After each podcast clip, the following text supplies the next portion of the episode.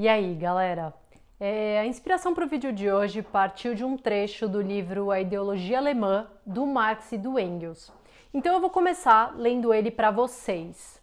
As ideias da classe dominante são, em cada época, as ideias dominantes. Isto é, a classe que é a força material dominante da sociedade é, ao mesmo tempo, sua força espiritual dominante. A classe que tem à sua disposição os meios da produção material dispõe também dos meios da produção espiritual, de modo que a ela estão submetidos aproximadamente ao mesmo tempo os pensamentos daqueles aos quais faltam os meios da produção espiritual. As ideias dominantes não são nada mais do que a expressão ideal das relações materiais dominantes. São as relações materiais dominantes aprendidas como ideias. Portanto, são a expressão das relações que fazem de uma classe a classe dominante. São as ideias de sua dominação. E o que a gente pode depreender dessa passagem é que muitas das narrativas, das crenças e dos discursos que hoje permeiam e estão enraizados na sociedade expressam exatamente as ideias e a agenda daqueles que estão no topo da pirâmide, ou seja, no poder. E eu parto dessa crítica para refletir sobre duas indústrias ou dois tipos de negócios que, em princípio, não têm nada em comum, mas que incorporam nas suas narrativas a expressão da classe dominante de forma pouco ou nada transparente. E o primeiro negócio que eu quero falar é sobre os meios de comunicação de massa, cujo objetivo é transmitir informações para o público. E aqui eu me refiro especificamente aos jornais, revistas, rádios, televisão e internet. E para entender como eles estão conectados com a transmissão de uma ideia dominante, é importante ter em mente que esses canais de informação mainstream pertencem a pessoas que são parte da burguesia ou estão atreladas a ela. E estão atreladas porque uma parte importante da sua receita e, portanto, da sua sobrevivência depende de grandes anunciantes. É, como alguém que se formou em jornalismo e já atuou como repórter, eu posso dizer que a imparcialidade que muitas vezes é defendida e bradada por muitos dos veículos de comunicação é irreal. É, as notícias e as narrativas que chegam até nós por esses meios transmitem a ideologia do poder hegemônico, seja por meio da defesa de pautas que interessam a classe dominante ou do silenciamento daquelas que representam uma ameaça a alguns setores da política e da economia. E hoje, aqui no Brasil, os principais veículos de comunicação defendem uma agenda neoliberal e capitalista, em linha com o sistema em que a gente está inserido. E como são eles que têm o maior alcance, é esperado que também sejam eles que contribuam para a formação da opinião de um grande número de pessoas, que acabam então reproduzindo as ideias da classe responsável pela exploração que elas sofrem. E é a propagação de notícias enviesadas ou unilaterais que leva muita gente a se identificar com os valores e princípios da burguesia. É a partir da naturalização de acontecimentos na política, na economia e em outras frentes, e que na maioria das vezes são prejudiciais à classe trabalhadora, que muitos meios de comunicação acabam contribuindo para a ideia que a gente tem sobre o capitalismo, como se ele fosse espontâneo e inevitável. E com isso, nós realmente acreditamos que não existe outra forma de vida, de trabalho e existência humana possíveis. Mas essas narrativas, imbuídas da ideologia dominante, não estão só nos meios de comunicação que propagam informações. E agora eu chego no segundo objeto de análise do vídeo, a indústria cinematográfica. É, apesar dessa indústria estar tá mais próxima da seara do entretenimento para muita gente, ela também é usada como um canal de transmissão de mensagens. E assim, ela também influencia o modo como a gente enxerga as diferentes dinâmicas da sociedade, e se a gente for considerar alcance e hegemonia, não tem como não pensar em Hollywood, que é de onde sai a esmagadora maioria dos blockbusters ou sucessos de bilheteria que chegam em todos os cantos do mundo.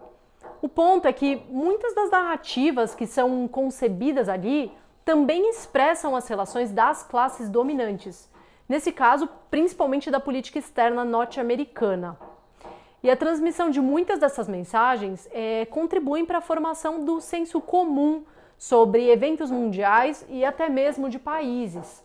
Um exemplo fácil de visualizar são os filmes hollywoodianos que retratam disputas ou guerras contra um agente do mal. Não é por acaso que aqueles que salvam a nação ou o mundo são americanos e que os bandidos ou terroristas são sempre russos, chineses ou árabes. Coincidentemente, só que não, são esses grupos que vêm colocando em xeque o poderio norte-americano há algum tempo. E um dos resultados dessas narrativas maniqueístas é o preconceito e a xenofobia que muita gente nutre contra aqueles oriundos dessas e de outras regiões. E a gente viu isso acontecer recentemente com mais uma teoria da conspiração que acusa a China de ter fabricado e espalhado o coronavírus. Mas eu vou deixar esse assunto para um outro momento, tá? É, outro exemplo emblemático do uso do cinema como instrumento de legitimação de uma ideologia pode ser encontrado lá nas produções da Alemanha nazista. É, o Hitler sabia do potencial do cinema na disseminação de uma ideia e por isso investiu em filmes que retratavam e difundiam os valores alemães da época, exatamente com o intuito de fortalecer o seu discurso e a aderência dos alemães a ele. Nessa mesma época, os Estados Unidos também fizeram filmes e até desenhos animados que visavam defender os seus valores e desconstruir a Alemanha nazista, que na época da Segunda Guerra Mundial era uma das suas adversárias. É, e o que eu estou tentando mostrar com esses exemplos do cinema é que a ideologia da classe dominante não fica circunscrita aos núcleos da política e dos negócios. Para que a agenda do poder hegemônico consiga se reproduzir, ela precisa estar presente nas diversas narrativas que nós consumimos, inclusive naquelas que vêm embaladas como entretenimento. E eu acho importante abrir um parêntese aqui para destacar e sugerir dois filmes que ficaram bem famosos no ano passado e vão um pouco na contramão do que eu comentei até agora. Eles expõem as mazelas da dominação de uma classe sobre a outra. É, o primeiro deles é Bacurau, um filme brasileiro que mostra a resistência do povo de uma cidadezinha fictícia do Rio Grande do Norte frente à carnificina posta em prática pelo imperialismo norte-americano. Já o segundo é o longa sul-coreano Parasita, que levou o Oscar de melhor filme esse ano e retrata o abismo social que separa uma família rica de outra pobre e o individualismo segregacionista e mesquinho protagonizado pela família abastada da história.